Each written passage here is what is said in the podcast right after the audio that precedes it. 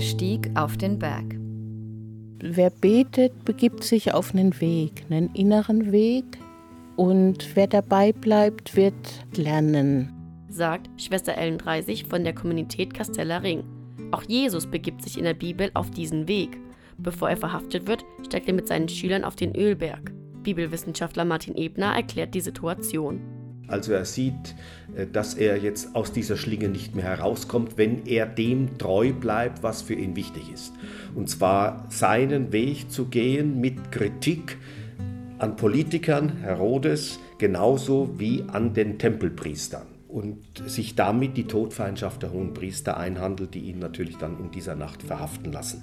Und er sieht äh, vor sich, dass das äh, in den Tod geht. Und in dieser Situation zeichnet diese Geschichte einen durch und durch menschlichen Jesus, der bibbert und Angst hat. Jesus ist offensichtlich betrübt und betet mehrmals zu seinem Vater. Das Gebet ändert sich jedoch. Im Matthäusevangelium beginnt er das Gebet so. Mein Vater, wenn es möglich ist, soll vorübergehen an mir dieser Becher. Jedoch nicht wie ich will, sondern wie du. Und er kommt zu den Schülern und findet sie schlafend. Und er sagt dem Petrus, so vermochtet ihr nicht, eine einzige Stunde zu wachen zusammen mit mir? Wacht und betet, damit ihr nicht hineinkommt in Versuchung. Der Geist ist zwar bereitwillig, das Fleisch aber schwach.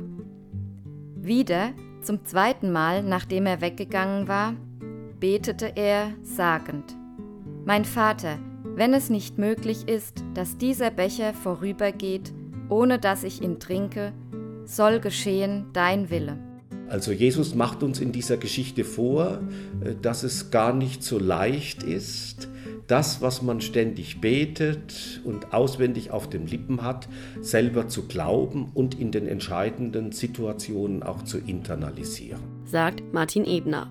Viele Menschen kennen eventuell eine ähnliche Situation. Ich bitte für was, vielleicht auch intensiv, aber das tritt so nicht ein, wie ich das mir erwünsche.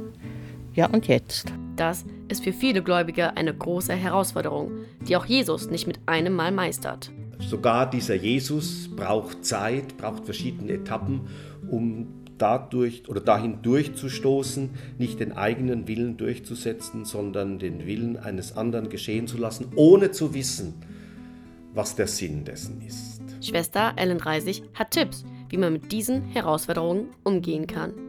Und in dem Zusammenhang ist es gut, in die Messe zu gehen ja, oder äh, Austausch zu haben mit anderen Christinnen und Christen, Impulse auch von der Heiligen Schrift, vom Miteinander beten und da wächst sicher ein, ein Gebetsleben dran. Dafür eignet sich das evangelische Kloster Schwamberg als Ausflugsziel. Dort lebt Schwester Ellen Reisig. Von Epofen aus geht man eine Stunde durch die Weinberge hoch zum Kloster. Es ist umringt von einem Wald. Von den Aussichtspunkten kann man auf die verschiedenen Dörfer in der Umgebung schauen. Auf dem Klostergelände findet man ein Bistro zum Kaffeetrinken, einen Schlossgarten zum Spazierengehen, einen Klosterladen und natürlich eine Kirche. Dort lädt die Gemeinschaft zum gemeinsamen Beten ein.